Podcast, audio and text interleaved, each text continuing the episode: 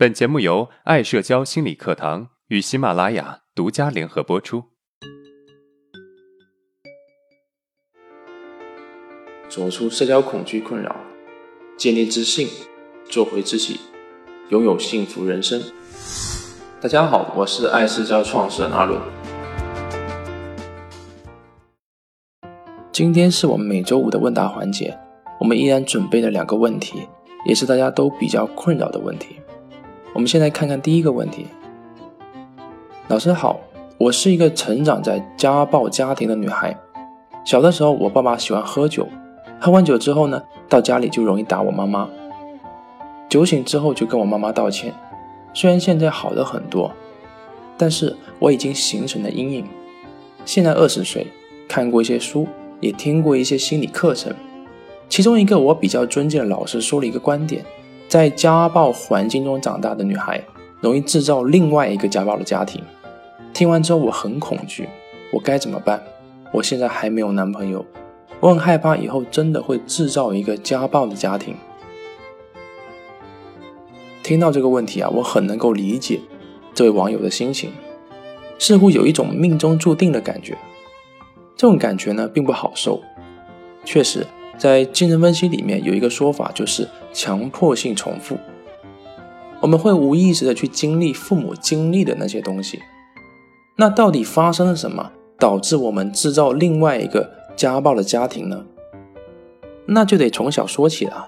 假如你在小的时候经历了家暴，家暴给你的感觉是非常糟糕的，他会觉得是因为我不好，所以爸妈才打架的。慢慢长大之后，开始懂事了。又会产生另外一个想法：我以后找老公一定要找一个跟我爸完全不一样的男人，要对我好，不会打我。结果可能你真的找到一个对你好的，在谈恋爱期间也不会打你的人，你觉得自己好像找到了一个好的归宿。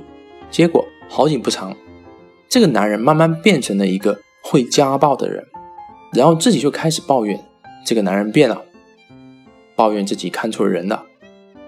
可能因为早年的创伤，所以选择离婚了。可能没过多久啊，又找到一个男人，这个男人对你也是千依百顺。可是呢，结婚之后没多久就又被家暴了。这个时候，可能你开始觉得这个世界上没有一个好男人。但是真的是这样吗？其实这些好男人也许都被变成坏男人了。因为早年的家暴经历，所以你非常害怕再次陷入家暴的家庭，导致每一次争吵都会不断的去强调是不是要打我？男人没有一个好东西。就算你没有这么去强调，也会不断的去作，去证明自己找到的男人是一个好男人。结果不断的去触碰男人的底线，也顺利的把自己的男人变成一个家暴男了，然后得出一个结论。男人没有一个好东西，所以我们可以知道，把男人变成一个家暴男，其实是一个反复试探对方底线的过程，而这个过程就是反复的想要得到安全感的过程。大家都是普通人，能够承受住这种挑战的人实在是不多啊。上面的分析知道了把男人变成家暴男的过程。那有什么方法可以化解吗？当然有，但是啊，这个过程是非常艰辛的。我们需要做到就是不断的察觉自己的行为，察觉自己的行为是不是在重复早年的经历。如果察觉到了，就等于把这个问题看清楚了。你也从局内人变成一个能够看清楚事件原因的人。这个需要足够的时间。和耐心，如果有条件啊，还是建议能够接受一对一的心理咨询。所以我们可以知道，看到问题的根源，就等于抓住问题的尾巴，问题也就无所遁形。我们来看看第二个问题，老师你好，在第三节课你说到不敢牵妈妈的手，我深有感触，我就是这样的人。听了课程之后，似乎明白了许多问题。但是我发现我妈妈跟我稍微亲近，我还是有很大的抵触。到底要多久我才能够走出这个问题呢？我也希望能够跟妈妈亲近，因为妈妈毕竟老了。我也担心有一天我真的能够做到了，但是妈妈却走了。从你说的问题，我可以看得到，你其实是一个很孝顺的人。你的这一份孝顺，我相信就算是不能够跟妈妈太过亲近，妈妈也能够感觉得到。因为孝顺一个人有很多种表达方式，而作为经历了大半辈子风雨的妈妈，是能够看得到的。不能够跟妈妈亲近，不代表你就是一个不孝顺的人。如果你能够理解这一点，我相信你内心的焦虑会减少很多。至于多久能够走出这个状态，我还真的不知道，我只能够说，当你真正爱自己时，你才能够真正获得自由。问题不是一天形成的，也不要指望短期内能够解决。如果时机未到，强行的让自己做到跟妈妈亲近，反而会适得其反。所以，既然现在做不到，倒不如先学会去接纳现在的自己，至少可以减少很多矛盾，把更多的精力用来成长。报答自己的妈妈，并且给自己时间慢慢脱下盔甲。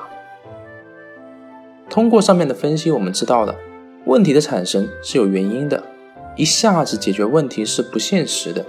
但是解决不了问题，我们可以先接受问题，这是化解问题的开始。因为接受也就意味着原谅自己，安全感也慢慢产生，问题才能够慢慢的得到解决。好了，问题回答完了，我们来回顾一下这一周的主要内容。第一节课讲的克服上台恐惧，阿伦老师有妙招。主要内容是：第一，上讲台是一个暴露自我的过程，如果你不够自信，那么肯定会紧张。第二，我们容易因为台下人的数量而增加或者减少我们的紧张感，人越多越容易紧张，反之亦然。第三。如果我们曾经上台产生创伤，那么会影响我们后来的上台体验。第四，克服讲台恐惧有三个建议：第一，频繁的上台；第二，上台前做好准备；第三，在台上时学会去投入于讲的内容。第二节课我们讲的，你害怕的不是领导，而是你的爸爸。主要内容是：第一，过分的对孩子打骂。会让孩子对带有父母身上特征的人有权威恐惧。第二，过分的对孩子控制，会让孩子下意识的配合父母去当一个弱小的人，好保护父母脆弱的自尊心。第三，面对权威恐惧，我们有三个建议：第一，跳出关系；第二，理解父母；第三，学会跟领导沟通。第三节课我们讲的，为什么你不敢牵妈妈的手？主要内容是：第一，弗洛伊德认为，四到六岁期间，小孩子潜意识会有恋母情节，即喜欢自己的妈妈，排斥自己的爸爸。第二，当我们能够顺利的度过四到六岁的时候，恋母情节就会慢慢消失，开始向自己的父亲认同。如果不能够顺利的度过，那么恋母的感觉就会停留在潜意识深处。青春期之后，一旦跟自己的父母亲近，就容易被触发。第三，缓解恋母情节停留的问题有三个小建议：放下内疚，理解你的父母，道德解放。第四节课讲的是解决你害怕被拒绝的困扰，主要内容是：第一，我们害怕被拒绝，是因为我们经历过类似的事件，而且这些经历是在年纪很小的时候发生的；第二，我们经常为了不被拒绝，先把自己给拒绝了。其实是因为害怕唤起小的时候被拒绝的感受。第三，缓解害怕被拒绝的困扰有三个小方法：第一，看清楚现实；第二，凡事都得尝试；第三，对自己情绪的包容。好，今天的内容就到这了。如果你有任何的疑问和想法，欢迎在音频的下面评论互动，我会挑选有代表性的问题进行回答。